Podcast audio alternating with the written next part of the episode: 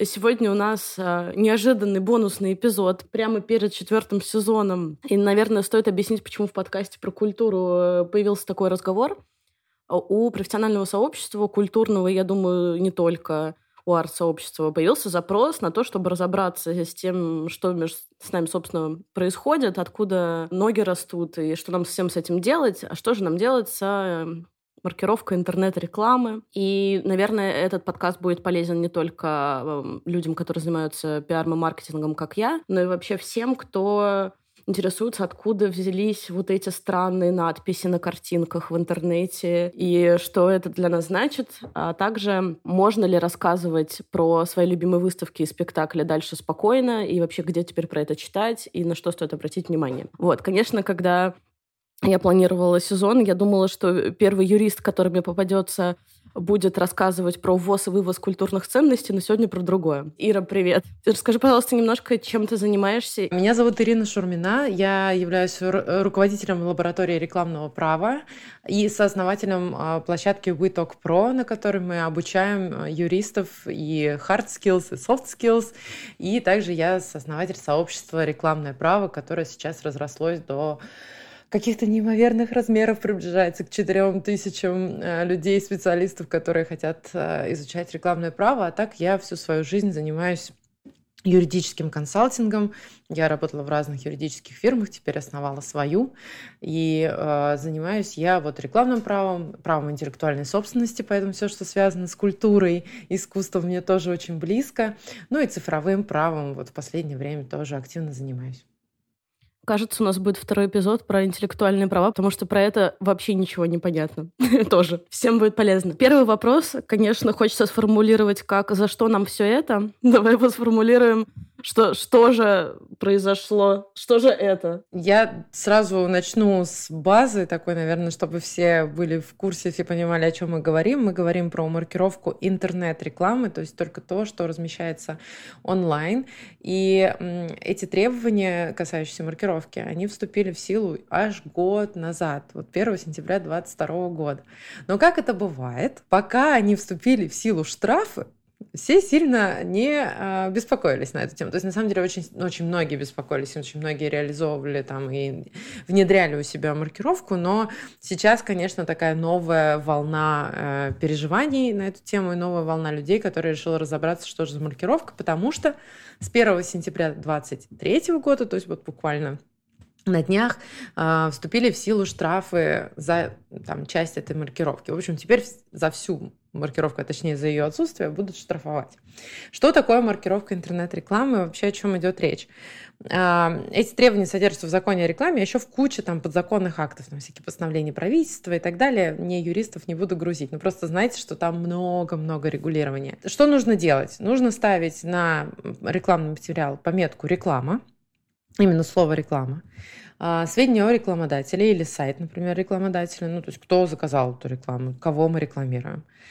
А, и это такая простая часть, и часть, которая на самом деле есть э, много где в мире уже давно. А, ну, есть требования о том, что нужно маркировать э, рекламу, чтобы потребитель четко понимал, чей заказ и что это перед ним реклама, а не что-то другое.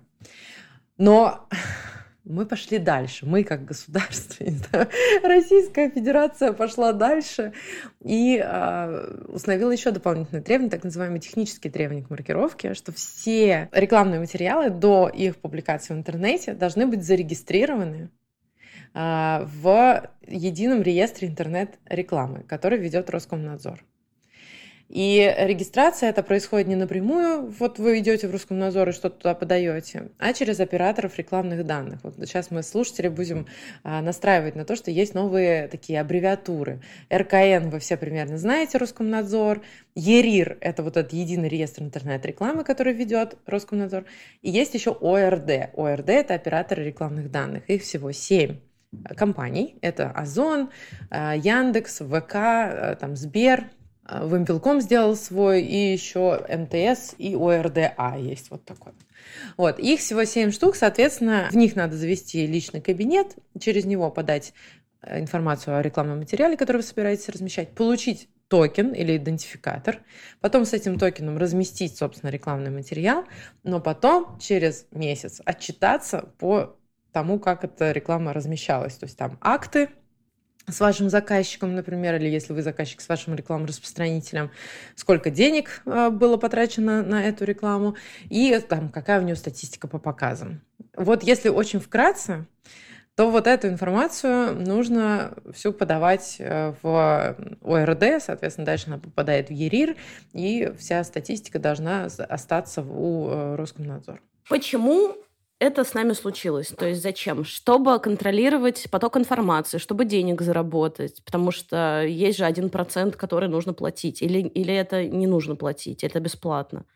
Как это устроено? А, нет, ну то, что ты говоришь про 1%, это там тарифы ОРД, это мы сейчас до этого отдельно дойдем. Изначально а для чего это сделало государство, зачем это нужно?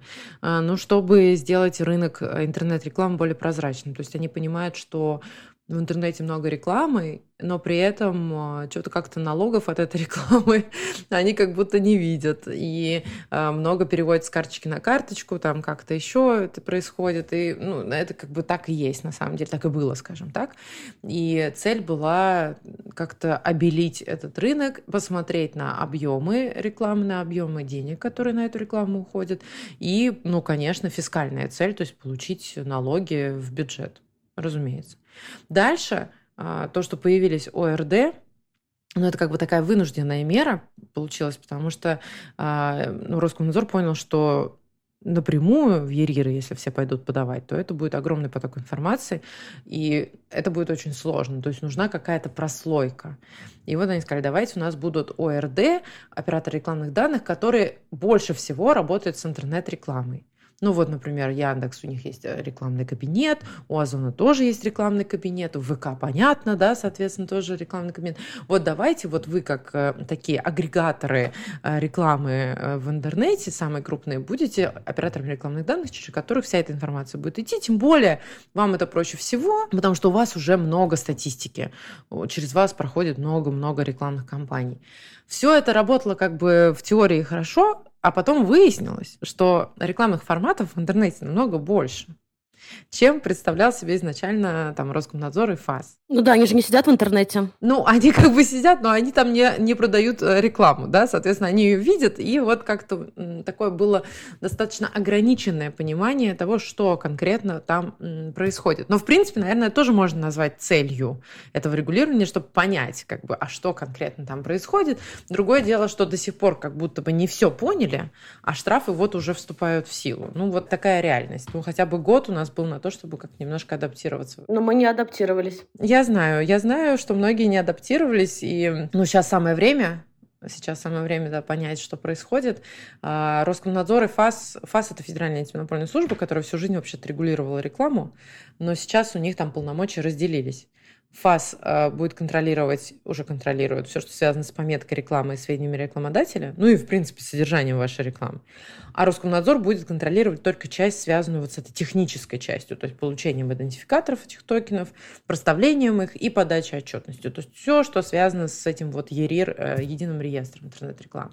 И они тоже понимают, что рынок еще не до конца перестроился, но они, конечно, логично говорят, что у вас был год. Все-таки мы вас не штрафовали. Кстати, абсолютно вопросов нет. Действительно был год. Э, что мы делали год? Вот 1 сентября все подорвались, я в том числе. Давай сначала, может быть, разберемся, что такое реклама теперь, потому что это самый большой вопрос к этому закону. Вот, например, два случая, с которыми я уже столкнулась.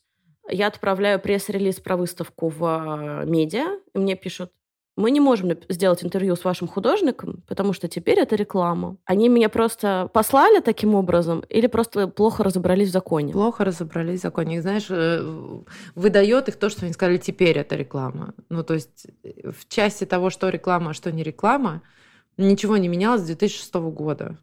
Ну, там появлялись какие-то разъяснения, правоприменительная практика от Федеральной антимонопольной службы, где они ну, показывали на деле, да, что, что реклама они считают, а что нет. Но это шло планомерно с момента введения закона в силу.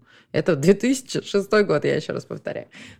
То, что э, касается маркировки, появилось в прошлом году, но это не коснулось именно понятия рекламы. Ну, здесь, наверное, те юристы, которые занимались рекламой, такие, ну, наконец-то, здравствуйте, наконец-то вы поняли, чем мы занимаемся все это время, да, то есть мы, мы как раз и пытались найти эту грань между рекламой и нерекламой, и мы пытались сформировать практику на эту тему и так далее, и она есть. Просто проблема в том, что в рекламе все довольно-таки субъективно. Ну вот нет э, списочка, что реклама, а что не реклама. Мы сейчас пытаемся их составлять в нашем сообществе, мы там публикуем разные карточки, аналитику, там, презентации и так далее, но все, чтобы хоть как-то упростить, э, насколько это возможно, и вот дать списочек, реклама, не реклама. Но всегда идет оговорка, что надо смотреть в каждом конкретном случае и исходя из содержания, оценивать, что реклама, что не реклама. Что написано в законе? Законе написано, что реклама является информацией, которая распространяется любым э, способом, любыми средствами в любом виде, а, которая отвечает двум критериям. Первый, что эта информация привлекает внимание к какому-то товару, а, продвигает его на рынке и так далее. И второй критерий, что она распространена среди неопределенного круга лиц. Все. Это все определение, которое у нас есть. Оно довольно-таки широкое. Но так и работает закон. Закон всегда шире, потому что он должен как бы применяться потенциально к тому, что было в 2006 году, и то, что есть в 2023. Ну вот он должен таким быть довольно-таки универсальным. Дальше есть исключения. В статье 2 закона о рекламе есть исключение. Целый список. Что не является рекламой. И вот здесь даже как раз к твоему вопросу. Они являются рекламой, там справочно-аналитические материалы. Новости, да, не являются рекламой. Органичная интеграция какого-то товара, услуги, упоминание компании в общее повествование не является рекламой. Ну, тогда писали под product placement там, в фильмах, новостях и так далее. Сейчас это уже применяется к блогерам. Там есть целый перечень исключений. Туда же добавляются исключения, которые ФАС и так формулируют. Они говорят, например, «А, не является рекламой информация, которая размещается на сайтах, в соцсетях самих компаний, когда они рассказывают сами про себя, про свои продукты и услуги. Но это логично, да, вам где-то надо рассказать про то, что вы делаете. Поэтому вот эти ситуации с пресс-релизами, она сейчас просто ну, достигла какой-то паники, когда людям проще отказаться и сказать, мы вообще ничего не будем публиковать, чем немножко разобраться и, может быть, где-то чуть-чуть рискнуть, ну, рискнуть не потому, что вы нарушаете закон, а потому что, может быть, вы не до конца понимаете. Но все-таки... Ну, или все ждут первые показательные порки, когда первого оштрафуют. Наверное, да. Но пресс-релизы все-таки, они бывают совсем разные. То есть, если э, издание постоянно рассказывает про разных художников, про разных дизайнеров, про разные выставки, спектакли и так далее, это, в принципе, нормальная деятельность этого издания, это его профиль, то, конечно, если он опубликует очередное там, интервью с каким-то художником, это не будет реклама этого художника, это будет просто, ну, редакционный материал. Но, разумеется, если там будет вот такая вот вставка большая про то, что, кстати, только в этом месяце можно приобрести вот эти картины прекрасные с таким промокодом, со скидкой 50%, я не знаю, там что-нибудь еще, да, ну, какое-то явное привлечение внимания к конкретному товару, а не просто повествование там про его деятельность, про, может, новую выставку, которую он открыл и так далее, и так далее. Конечно, если будет привлекаться внимание к конкретному товару, это может стать рекламой. Поэтому пресс-релиз пресс-релизу рознь. Надо смотреть на содержание. Но вот как я себе сейчас представляю интервью с художником, ну, цель там не, ну, как бы не прорекламировать конкретный э, товар, а рассказать про деятельность, конечно же, продвинуть его глобально. Так, если смотреть пиар, цель там, конечно же, конечно же, есть. Но СМИ давно научились отделять рекламу и не рекламу. Знаете почему? Знаешь почему? Потому что у них э, давным-давно есть требование ставить пометку на правах рекламы у, ну, вот у СМИ, если они зарегистрированы как СМИ, они это давным-давно должны делать. Поэтому они уже ну, давай так честно, за, за деньги можно сделать так, чтобы пометка о рекламе исчезала. Конечно. Ну, так это называется редакционный материал. Когда берется интервью, когда это делается в такой, ну, нативной, скажем так, манере, органичной, да, когда это вписывается. И ФАС тоже понимает, что статьи пишутся за деньги. Но это работа редакции. Поэтому деньги и вообще наличие вознаграждения не является критерием рекламы или не рекламы, потому что реклама может быть и бесплатной, и платной, а платно можно и статью написать просто и все так далее. Тогда у меня второй вопрос, случай, с которым я столкнулась вчера. У меня есть телеграм-канал. Ну и вообще у всех теперь есть телеграм-канал, так-то будем честными. И мне, естественно, присылают новости про выставки, про спектакли, про товары, про картины, которые являются товаром, все такое. И вчера мне задали первый справедливый вопрос. А, мне присылают новость про выставку и спрашивают, хочешь ли ты, чтобы мы зарегистрировали тебе токен, чтобы ты рассказала об этой выставке? Это бесплатная публикация. И я, ну, в общем, почесала репу и не знала, что ответить. Но решила без токена, потому что вроде бы это информация, которая есть в интернете. Но я рассказываю про выставку, она ничего не продает, она вообще бесплатная. Ну, смотри, такого критерия, там, что это есть в интернете, что рассказываешь, в принципе, то, что можно и так найти, такого, конечно, нет. То есть, если ты действительно э, привлекаешь внимание какой-то конкретной выставки, вдруг среди... Э, ты обычно пишешь про условные сумочки, а тут значит, вдруг про выставку, которая не имеет отношения к сумочкам. Я сейчас утрирую, но, да, чтобы показать вот эту корреляцию. То это, да, будет выделяться, может быть, из общего повествования. И там, например, может быть такой баннер просто. Ну, то есть там нет никакого твоего личного мнения про поводу этой выставки, ничего. То есть это не органично, не интегрировано в твой блог, в твой канал. То это может быть реклама. Но если ты человек, который работает с искусством, с культурой и так далее, постоянно рассказываешь про разные выставки, ходишь на них сама, пишешь какие-нибудь отзывы и так далее, ну, в принципе, таким являешься человеком, чей профиль в общем, в культуре, в искусстве и связан с этими выставками. И плюс, если это, ну, будет действительно не просто там выбивающаяся по стилю какая-то публикация, это будет написано, в общем, с твоим участием и с твоим каким-то личным мнением, то я бы себе могла вполне представить, что это будет не рекламой. Я бы даже сказала, что это не должно быть рекламой, особенно когда у тебя вот цель не то, чтобы их прорекламировать, а цель рассказать, дополнить как бы свой блог обзором еще одной выставки. А можно глупый вопрос? А если, например, выставка бесплатная, является рекламой если она промотирует что-то бесплатное. Неважно, да. Даже что-то бесплатное может быть, может рекламироваться. То есть я могу проводить бесплатный вебинар по маркировке рекламы. Но я приду к тебе и скажу, Даша, хочу купить у тебя рекламу моего вебинара. Ну, то, что мой вебинар бесплатный, еще ничего не значит. То есть это все равно может быть объектом рекламирования. Должна ли я, как пиарщик, всем людям, которым я рассылаю свой пресс-релиз, и они собираются писать новости обо мне в своих телеграммах, инстаграмах и запрещенной соцсеть, регистрировать токены просто на всякий случай, чтобы не докопались? А, с пресс-релизами сейчас, правда, очень сложно. То есть я вот э, в абстракции только могу сейчас отвечать. Я бы, конечно, сказала, что мне надо посмотреть на этот пресс-релиз, посмотреть, как он выполнен и э, какая там цель все-таки, что там выделяется конкретное. Но могу сказать там по своему опыту, когда мы проводим э, вот конференцию «Рекламное право», и мы делаем пресс-релиз, что будет такая конференция, и там будут выступать те-то и те-то, но это новости юридического мира, и это информация справочно-аналитическая, там, новостная, какая угодно, как угодно можно назвать, мы ее, конечно, рекламой не считаем.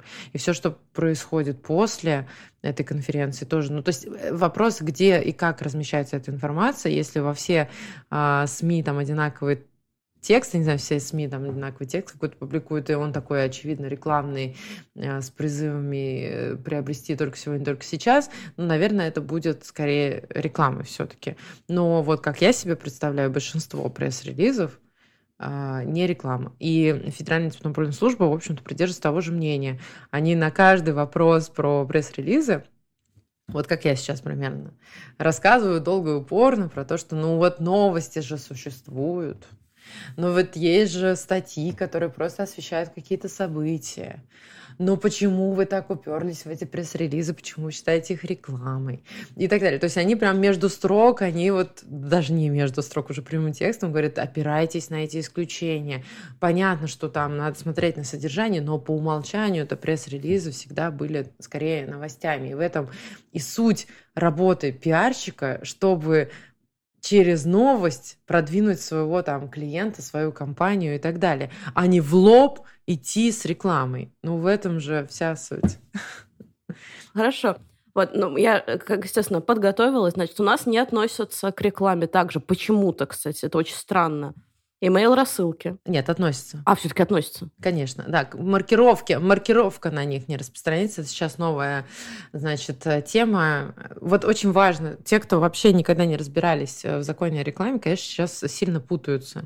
А, когда видят новости, например, что ФАС и Роскомнадзор сказал, что имейл рассылки не надо маркировать, а люди читают, а, ну значит, имейл рассылки не являются рекламой. Но это совершенно не так. Вот это моя ошибка была сейчас. А это нормально, потому что, ну, ты не глубоко в этой теме теме. Но помните, пожалуйста, что маркировка это как бы часть требований, а закон о рекламе, он большой, объемный. Мы вон курс ведем повышение квалификации рекламной права на там два месяца. Ссылка будет в описании. Пожалуйста, обратите внимание на, на нее. Ну, я, я просто к тому, что объем там требований, он существенный. И он э, э, не только это касается маркировки. Маркировка это только техническая такая часть, которая сейчас появилась. Не нужно маркировать пуш-уведомления, email-рассылки, мессенджер-маркетинг, некий, вот теперь узнаем, что это такое. И дальше такая формулировка. Некоторые другие форматы. Вот что же за некоторые другие форматы такие интересные? Ну, наверное, те, которые не являются рекламой. Ну, то есть, э, я не знаю, где ты читаешь, э, откуда именно информация. Сейчас много разной информации, и я, конечно, всех призываю идти к источнику, то есть к закону, и там смотреть, что надо, что не надо.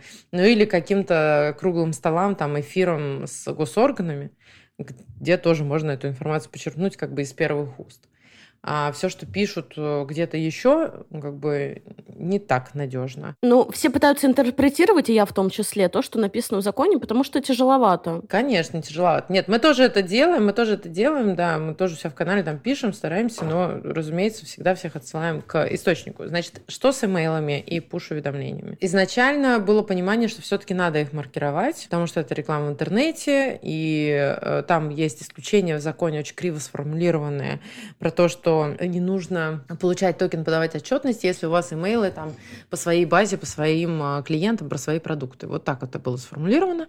И остается на самом деле сформулировано. Но буквально вот э, в течение последнего месяца Федеральная антимонопольная служба, а затем и Роскомнадзор начали отвечать на частные какие-то запросы, ну, официально отвечать вот на своих бланках там с подписями и так далее, что они считают, что email рассылки push-уведомления не распространяются в сети интернет. Это по-прежнему может быть рекламой, но они не распространяются в сети интернет, поэтому маркировать их не нужно. Очень странно. Хорошо. Да, они считают, что там другой способ распространения. Они считают, что они распространяются по сетям электросвязи. Это есть отдельная такая формулировка в законе о рекламе. И вот они считают, что это другой, другой способ, потому что, грубо говоря, если совсем упростить, потому что это не сайт и не баннер там в соцсети, да, вот это где-то там скрыто в email э, или в приложении в твоем. Также вот такая формулировка, мне нравится она. Редакционный материал, хоть и касающийся какой-либо организации, но имеющий важный инфоповод. Вот важный инфоповод. Боже мой, где ты это читаешь? Я не понимаю. Это просто... Я просто сейчас очень скептически отношусь э, к тому, что люди пишут, потому что э, как юрист, который занимается рекламой там 10 лет, сейчас а, вдруг появились какие-то люди, иногда и не юристы, которые только-только начали этим заниматься, это сразу видно. Вот когда они может быть, и хорошо, что мы говорим, что все, что в интернете пишут про закон о рекламе, не все читать. Может быть, ты подскажешь, где же читать все-таки? Я, да, разумеется, конечно, я там тоже ссылки все дам, но на наше сообщество в частности, потому что мы, конечно, со всем нашим опытом и так далее мы стараемся выдавать э, точную информацию, но насколько она возможна точно сейчас в ситуации, когда все постоянно меняется. Но мы, по крайней мере, это отслеживаем и накладываем это на тот опыт, который уже есть многолетним, когда мы понимаем, о чем, в общем-то, ФАС говорит. Но вот то, что ты сейчас сказала про редакционные материалы, да, это вот то, что мы сейчас обсудили про пресс-релиз примерно. Но нет такого критерия, что там важный или неважный инфоповод. Ну, еще раз, да, там интервью или информация какой-нибудь выставки, ну, я не знаю, это важный а, инфоповод или нет. Он может быть для кого-то важным. Ну, это, это уже искусствоведческий вопрос, знаешь? Да, а для кого-то важным, а для кого-то нет. Ну, то есть нет такого критерия, да, но если вы рассказываете, конечно, про какое-то событие, про какую-то новость, то вот как мы обсудили, это может быть не реклама, конечно. В первую очередь это будет. Прежде чем перейти к интересному вопросу про штрафы и как это, в общем, будет контролироваться, вопрос последний про рекламу. Вот смотри, мы с тобой сейчас записываем подкаст. Вот вопрос подкаст сообщества. Вот ты рассказываешь, что у тебя есть, в общем, такие услуги, курс. А я рассказываю, например, что у меня есть телеграм-канал, то есть я занимаюсь саморекламой, в этот момент. А ты занимаешься рекламой, по сути. Нет, мы, мы рассказываем, мы просто рассказываем про нашу деятельность. И, мы, ну, как бы это органично, опять же, интегрировано в наш диалог. Я же не просто так сказала, что есть курс, да, я сказала, что, ну, слушайте, вот люди там два месяца переквалифицируются, чтобы вы поняли, а, а вообще какой объем рекламного регулирования, там можно было, наверное, и больше, в общем, этим заниматься, но а, это для того, чтобы объяснить, какой объем. Да, ты сказала про свой телеграм-канал, чтобы рассказать, что к тебе пришли пришли, и вот с таким запросом и так далее. Это все э, вписывается в наш диалог, и здесь рекламы нет. Но это и нативная реклама немножко. Понятие нативная реклама для юриста это просто красная тряпка. Если мы говорим нативная реклама, мы признаем, что это реклама. Вот, вот, вот так. То, что это нативная какая-то интеграция, да, ну, возможно, возможно, да, нативная интеграция и органичная интеграция вот по закону о рекламе не является рекламой. Хорошо. Во-первых, интересно, что есть органичная, но вот давай пере переобуемся. Органичная, да, нативная нету такого, да. Переобуемся. Допустим, ты мне написала, Даш, привет, слушай, давай я тебе дам 5 тысяч, и мы с тобой, что, в общем, для музейных сотрудников расскажем, как им писать про выставки. Пришла бы ко мне с таким запросом. И, допустим, я такая, ну давай официально оформим наши отношения. Ну, как-то так. Нужно ли мне заливать весь выпуск аудио в ОРД или мне нужно записать, заливать кусок, или мне вообще ничего не нужно. И если я просто пишу в своем телеграм-канале, упоминаю вашу фирму, что из этого мне маркировать? У меня очень много видов контента. Ну, э, опять, если это будет вот такой же диалог, как чего, и я через твой подкаст покажу свою экспертизу как юрист, например, ну, это же не значит, что ты меня прорекламировал. Даже если ты, в общем-то, согласилась записать со мной подкаст, например, за деньги. Что в этом случае не так, кстати, надо, наверное, пояснить.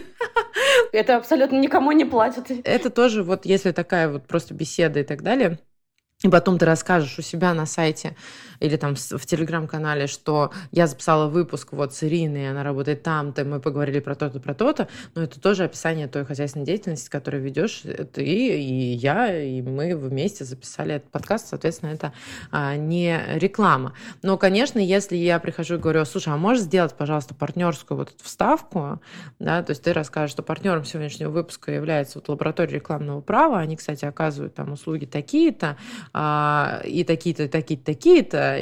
Вот, соответственно, эта рекламная вставка и будет твоей рекламой. Да, и только ее тебе нужно зарегистрировать. И дальше с подкастами очень интересно, да, поскольку подкаст это аудиоформат, а вот есть требование о том, что пометка рекламы и сведения рекламодателя должны размещаться на самом рекламном материале, то вот ФАС России нам говорит, что нужно озвучивать голосом. По крайней мере, не токен, давайте так, уже хорошие новости, токен не надо, хотя бы просто, да, сказать, э, реклама, там, о, вы так про, и дальше пошли. Ну, или в конце сказать. А нельзя в не просто в описании написать? Нет, именно рекламу и сведения о рекламодателе нет. Но можно же это обыграть, да, это можно обыграть, можно сказать, сейчас будет реклама от, там, о, вы так про. И, соответственно, дальше реклама. Или в конце сказать, какая там, это реклама. Ну, то есть здесь э, нет какого-то конкретного требования, но, по крайней мере... То есть описание просто недостаточно. То же самое, видимо, и видео касается. Нет, нет, описание недостаточно, потому что вот реклама и пометка о рекламе должны быть выполнены в одном как бы стиле, в одном формате. А вот Ерит, вот этот вот токен, да, идентификатор, можно как раз, э, слава богу, вставить в описание и э, лучше всего вставлять его э, в кликовую ссылку. То есть, например, у тебя в описании есть ссылка на наш сайт, ну, можно технически просто добавить ерит к, значит, в конце этой ссылки. А, то есть не обязательно прям писать вот этот страшный длинный токен, рид что-то, можно... Нет, не обязательно. Вообще базовый, базовый вообще способ э, указания этого идентификатора – это вшить его в кликовую ссылку. Вообще Роскомнадзор изначально, опять же, они как бы думали про какой-то участок э, интернет-рекламы. Они говорят, ну а что, там же баннер. Баннер ведет на какой-то сайт. Соответственно, там есть ссылка. Ну вот в эту ссылку вы вшиваете этот э, токен, и у вас все работает. И мы это тоже, как Роскомнадзор, они говорят, да, мы считаем. То есть мы найдем этот идентификатор. Но при этом слово реклама должно быть не вшито, а, а написано. Да, да. Слово реклама и сведения рекламодателя, э, там либо ООО такой-то, либо сайт, да, соответственно, должны быть на самом рекламном материале. Кто нас будет штрафовать и на сколько денег? Вот я ИП, например. Да, ты ИП, э, соответственно, есть, как я говорила, два вида штрафов. Есть штрафы за пометку о пометке рекламы и сведения о рекламодателе, и за это будет штрафовать Федеральная антимонопольная служба. В принципе, они это могли делать уже год, но они э, жалились над всеми.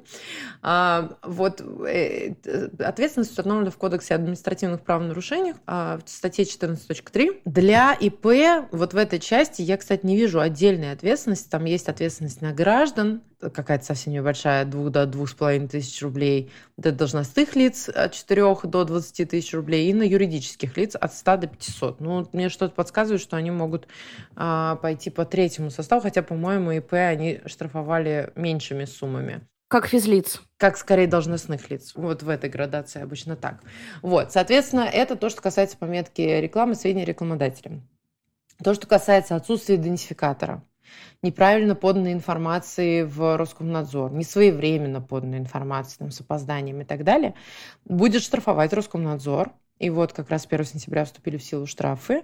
И штрафы там от... Э, ну, там они как раз варьируются для разных лиц для юридических лиц там от 200 до 500 тысяч рублей, а для ИП за непроставление, не предоставление вот этой информации или несвоевременное предоставление информации от 30 до 100 тысяч рублей, а за распространение рекламы без идентификатора или с нарушением требований к его размещению от 100 до 200 тысяч рублей а, для ИП. Ну вот у тебя интересное слово прозвучало «своевременно». Своевременно, соответственно, до публикации рекламы. Там есть разные сроки, да, то есть э, ты регистрируешь сначала, да, этот креатив до размещения, а потом ты подаешь в течение месяца, который следует за месяцем размещения, ты подаешь отчетность. И вот своевременность, она скорее даже ко второй части относится. То есть, что надо успеть, например, в сентябре, 4 а, сентября разместили у тебя рекламу, а в октябре надо за нее отчитаться. То есть написать количество просмотров или прослушиваний, если это подкаст. И акты, да, и информацию по актам, то есть сколько денег там, кому что э, пошло деньги. Самая интересная наша часть. Про штраф понятно. В общем, влетели мы на крупную копеечку. Но вот этот вот один процент, мы кому-то платим? Не, один процент это вообще, это касается ОРД, да, то есть вы когда пользуетесь услугами ОРД, у них есть разные тарифы. Ну, тарифы, на самом деле, там не гигантские. Например, там у э, Озона 5 тысяч рублей в месяц, а вот этот один процент а, за каждый там какой-то мегабайт, это с какого-то там объема начинается. Потому что для них самая дорогая часть это сервер, ну, то есть э, хранение вот всех этих материалов. То есть это некая оплата, оплата вот диска условного этого, да? облака. Ну, по сути, да, потому что для них это не э, какой-то коммерчески прибыльный бизнес. На самом деле, если вы почитаете требования к ОРД, к тому, как стать ОРД, станет понятно, что ни один бизнес этот не является прибыльным, потому что там просто э, жесть. Но это, собственно, никому и не нужно, да, то есть это нужно было этим большим-большим компаниям, которые действительно через себя пропускают огромный трафик интернет-рекламы, и поэтому это было абсолютно логично и чтобы они не раскрывали свою коммерческую информацию каким-то другим лицам. Да? То есть если вы, например, размещаете в ВК рекламу, вы не можете пойти отчитаться в Яндекс. Ну, понятно, потому что ВК говорит, вы будете только через меня это делать, через мое ОРД. У меня свое ОРД, не надо никуда ходить. Разглашать им коммерческую тайну, сколько ВК берет там денег за рекламу. Логика была такая, да. Поэтому э, действительно тарифы у ОРД есть они формируются по-разному. Там надо смотреть э, в каждом случае э, свои тарифы.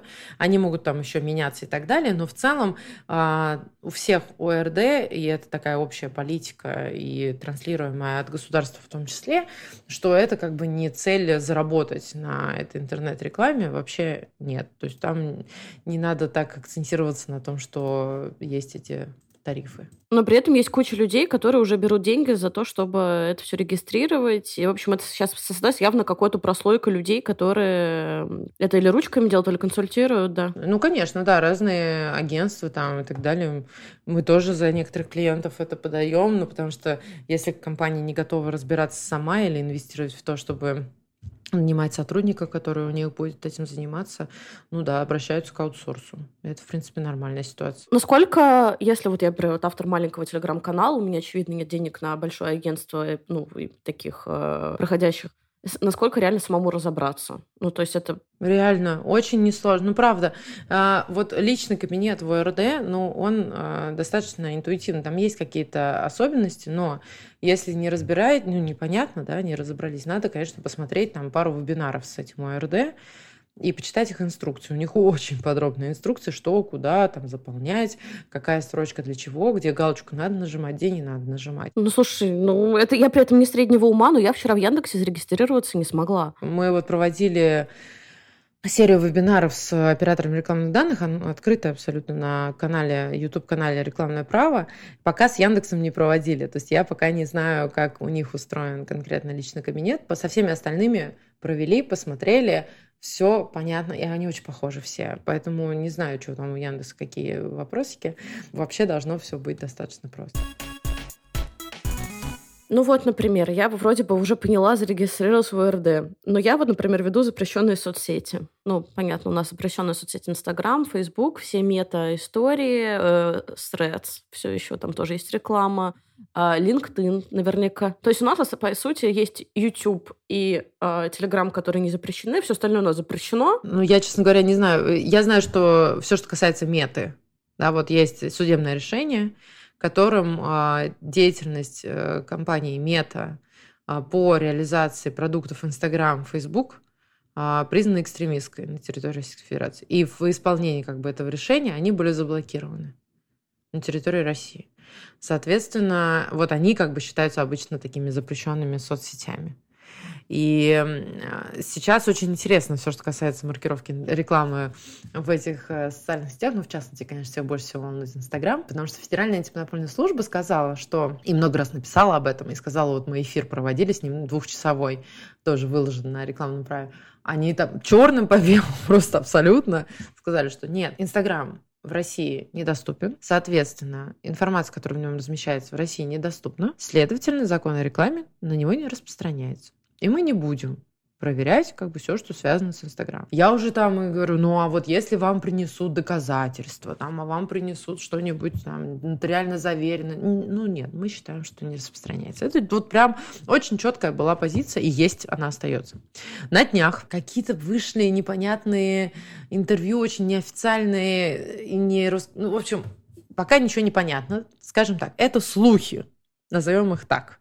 Слухи о том, что Роскомнадзор якобы сказал, что они будут следить за а, Инстаграмом и за маркировкой в Инстаграме. Как они это будут делать? Ну, наверное, через VPN. Э, тут, конечно, возникает много вопросов. А, вообще очень много вопросов э, к этой ситуации есть.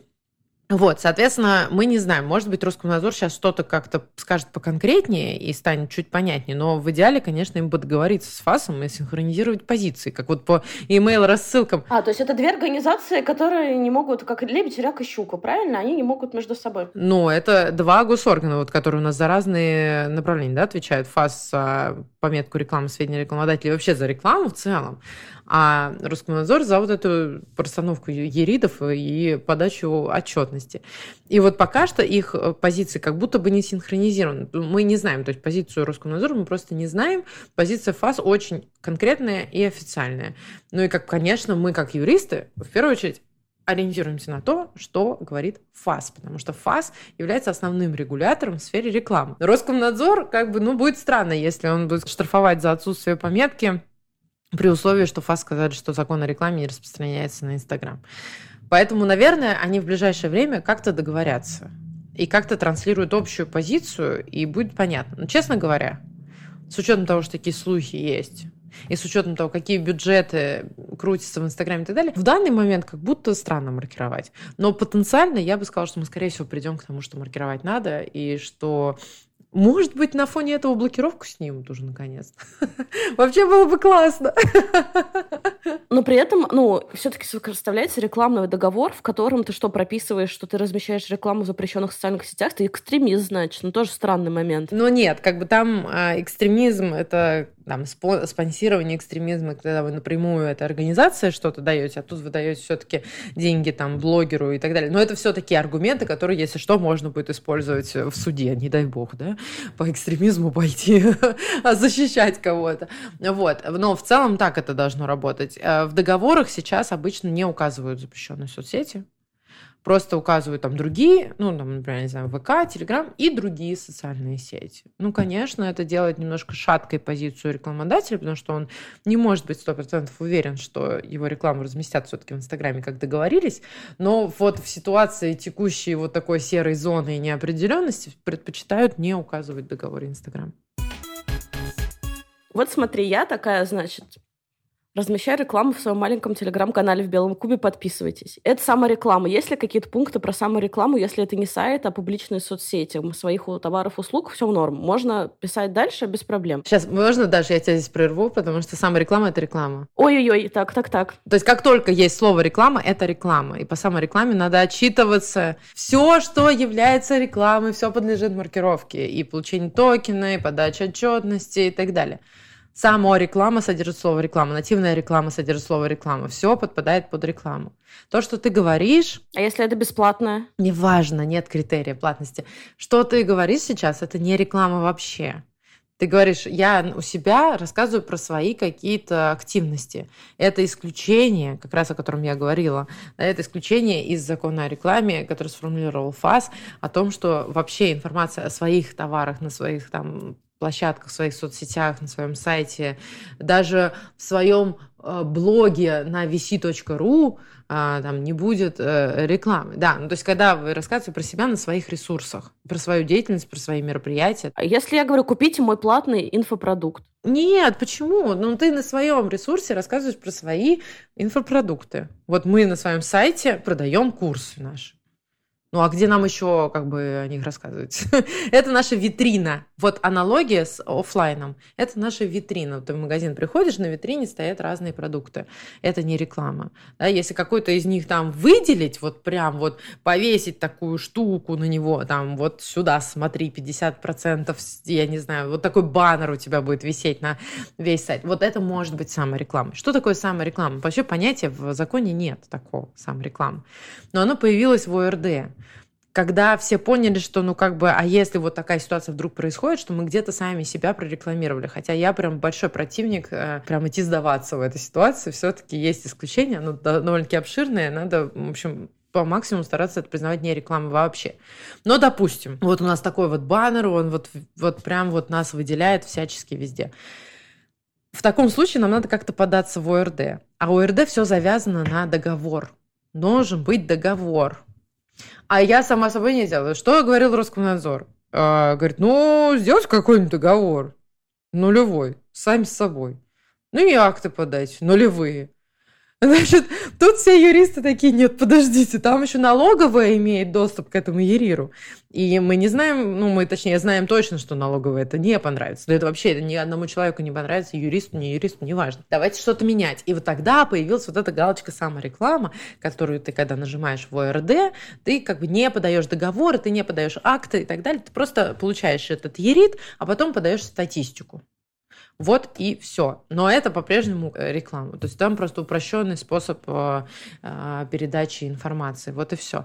Но если вы как бы это делаете или называете это самой рекламой, то придется пойти зарегистрироваться. Ну, то есть, если я, например, напишу вот такими буквами большими 50% скидка на мой инфопродукт, лучше позарегистрировать это. Если я просто пишу, вот я тут сделала гид, кстати, мой, если хотите, почитайте, не хотите, не читайте, то могу не регистрировать. Да, но я бы, честно говоря, даже 50%, ну, надо, я прям посмотрела. Ну, то есть, ты информируешь о том, что у тебя сейчас проходит акция. В это исключение, про которое ФАС говорили, они говорили, что вы тоже можете информировать про свои акции. То есть, у них классический пример, когда все-таки информация на своем сайте будет рекламой, это вот какой какой-нибудь баннер, который закрывает всю страницу, который следует за вами на каждую там страницу сайта, и не дает вам им там нормально пользоваться. Вот тогда, наверное, это будет такое выделение. Так это пуш-уведомление, оно же не относится к маркировке. Не, пуш-уведомление это другое. Пуш-уведомление это все-таки в приложении, то, что тебе приходит. А я говорю про сайт, да, про сайт, где баннер будет на полстраницы там.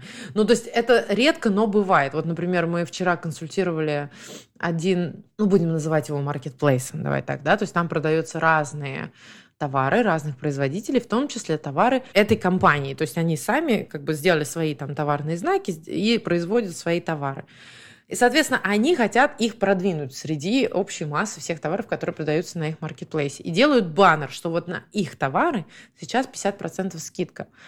в этой ситуации это самореклама, потому что они на своем же сайте продвигают свои же продукты, но это, это выполнено так, что, конечно, это выделение их продуктов среди других продуктов других производителей и так далее. Но если бы это был моносайт, но только про их продукты и больше не про чьи, то я бы здесь сказала, что мы можем обойтись и без этого. Ну, потому что здесь один производитель, он рассказывает только про свои продукты, про свои акции. Мне вот интересно, как они собираются контролировать интернет во всем его многообразии. Понятно, что сейчас мы еще находимся в ситуации, мы записываем 2 сентября, когда еще никого не оштрафовали, и мы не знаем как. Ну что они, алло, тук-тук в Телеграм напишут, здравствуйте, вам штраф. Куда этот штраф будет приходить? Нет, штраф э, не может просто прийти, да, то есть это судебный все-таки э, процесс, ну или там административный процесс. То есть не то, что вам как из ГИБДД придет э, письмо на почту, да, вот у вас штраф.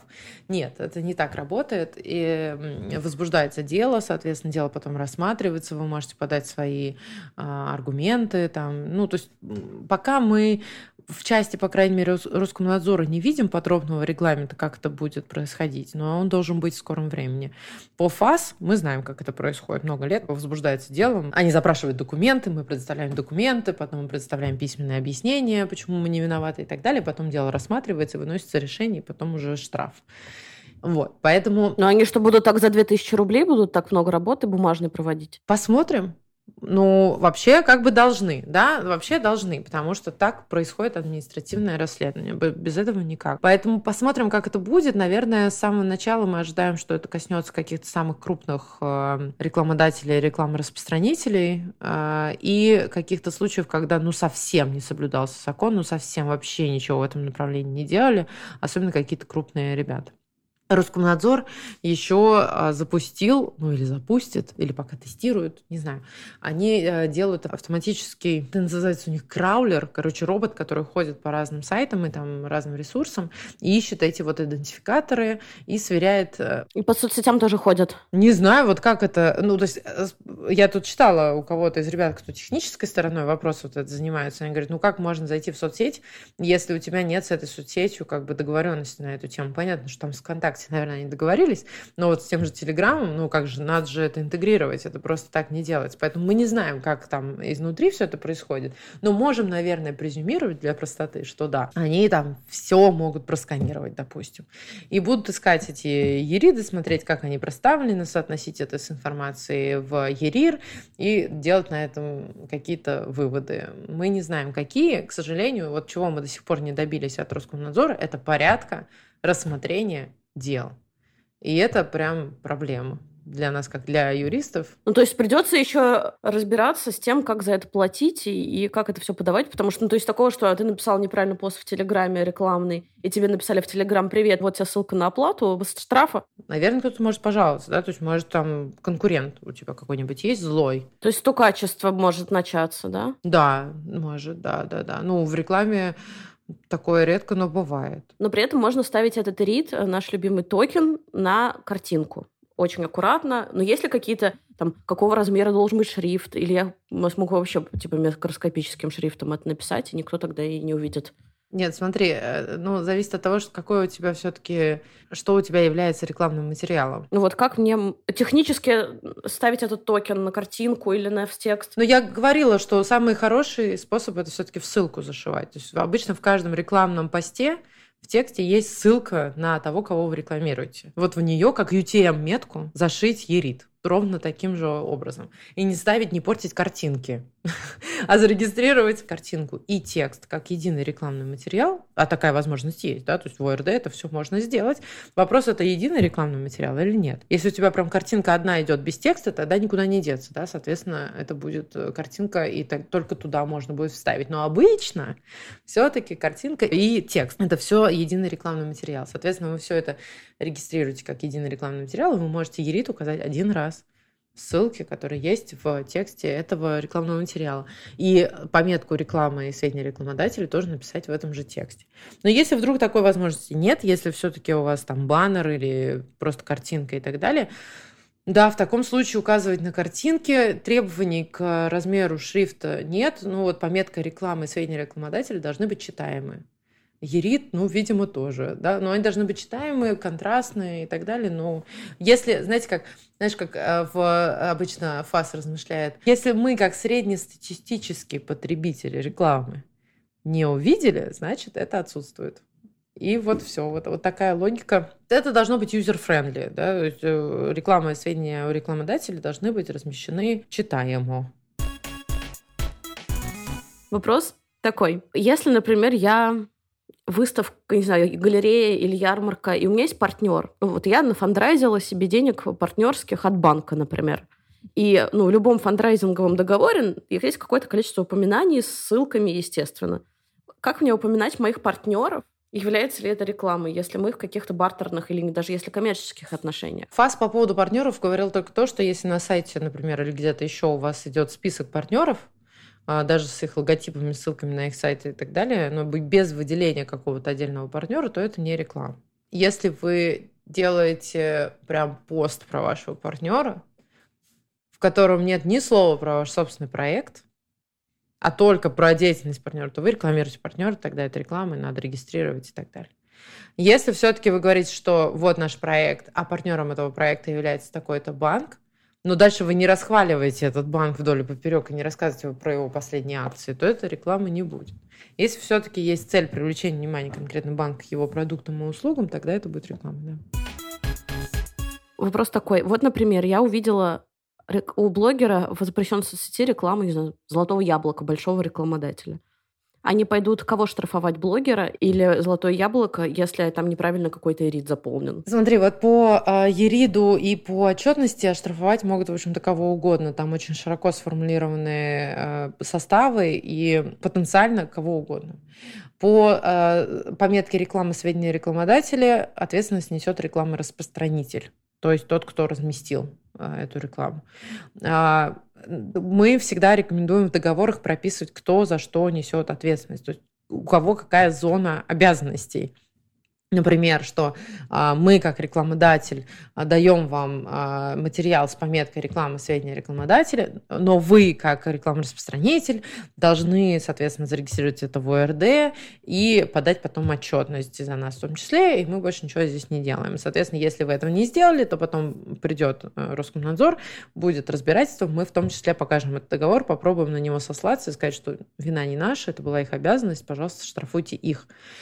Как это будет работать на практике? Посмотрим. Но вроде как Роскомнадзор понимает, что на договор надо смотреть.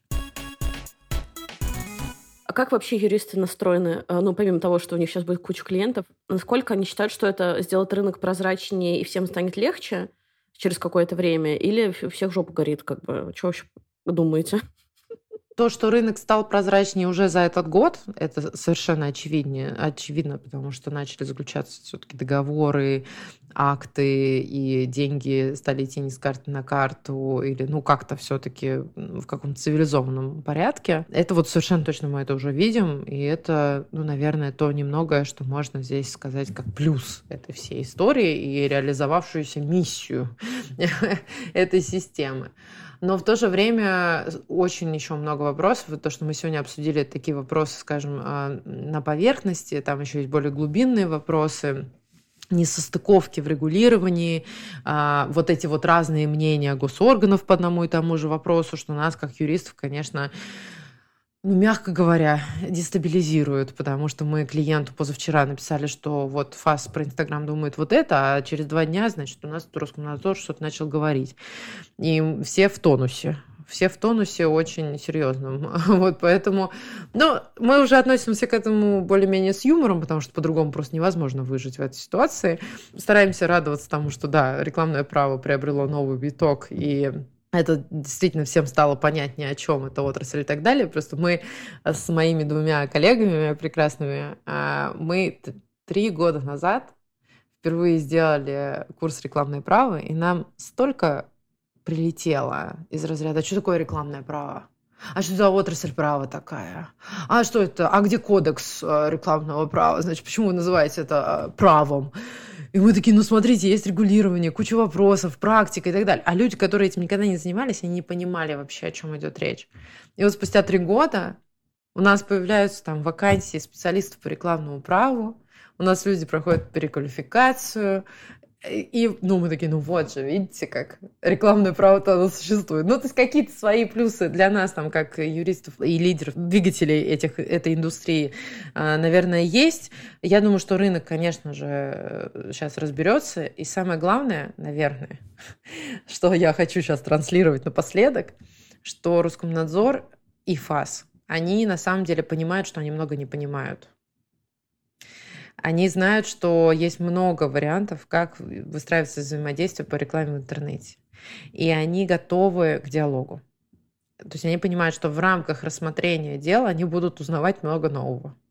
И главное здесь не э, забиваться в угол, если вдруг к вам там пришли, да, и что-то спрашивают. И говорят, нет, ну-ка уйдите, или я спрячусь, и меня не найдут, и штраф мне не выпишут. Нет, наоборот, лучше идти на диалог. Ну, понятно, что на диалог можно идти тогда, когда вы, ну, более-менее уверены в том, что вы делаете, да, то, что вы для себя определили, что это не реклама. У вас есть вот раз, два, три, четыре, пять аргументов на этот счет, а не то, что вы просто забили и, соответственно, рекламу не промаркировали. Я имею в виду про какие-то пограничные не очень понятные случаи, ФАС будет с этим, и Роскомнадзор тоже со всем этим разбираться. Или если вдруг, вдруг не отразилась какая-то информация, которую вы подали в ОРД, там что-то кривое и так далее, они тоже понимают, что рынок еще устаканивается, еще учится, учится и так далее, и, может быть, дадут вам возможность что-то быстро исправить и больше таких ошибок не совершать.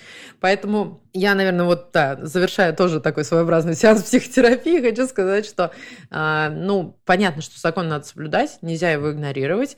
Делайте все, тот максимум, который вы можете сделать. Вот добросовестный максимум, который вы можете сделать. И тогда выйти на вот этот диалог в случае какой-то ситуации будет намного проще.